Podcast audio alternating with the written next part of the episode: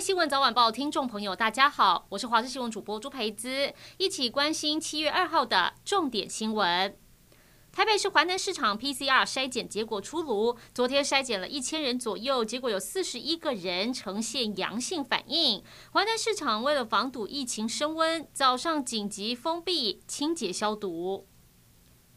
台中市东区石甲市场传出有确诊个案到过市场的足迹，目前市府已经通报市场停业三天，环保局现在也要进行消毒作业，同时要设立前进指挥所和快筛站，尽快防堵疫情。高雄一间汽车出租行，因为租约到期，老板找来三五好友，包含他一共十二个，要来帮忙搬东西，结果被邻居检举，说超过五个人室内群聚，并且马上通知警方。警方到场，果然发现男男女女十二个人聚在一起，当场开出十二张举发通知单。台湾友邦史瓦蒂尼近日发生罕见的暴力示威，民众要求政治改革与军警发生冲突。民主运动人士声称，示威者六月二十九号晚间跟警方爆发冲突，二十八个人遭到枪击，至少八个人身亡。示威群众走上最大两座城市姆巴巴内跟曼吉尼的街头，要求政治改革。愤怒群众阻挡交通跟打劫商店，政府派出军队应应，并以疫情为由实施从黄昏到黎明的宵禁措施。警方拒绝证实相关死伤报道，表示他们不对国际媒体提供这类资讯。不过，目击者表示，警方和示威者之间的暴力冲突目前还在持续。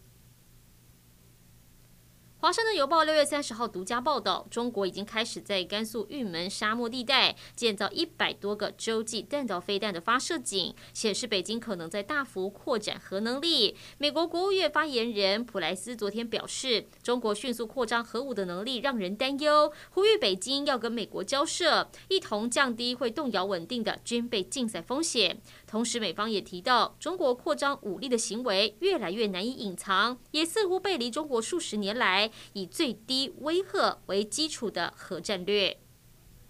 一起来关心国内天气。今天太平洋高压势力增强，各地天气都很稳定，大多是晴到多云，只有清晨到上午南部地区有零星阵雨。午后各地山区、大台北跟宜兰地区有零星短暂雷阵雨。温度方面，北部高温三十五、三十六度，其他各地三十二到三十四度。气象局针对大台北跟花东发布高温灯号。台东则是有焚风发生的可能，白天紫外线指数容易达到过量或是危险等级，外出活动注意防晒，同时要多补充水分，避免中暑。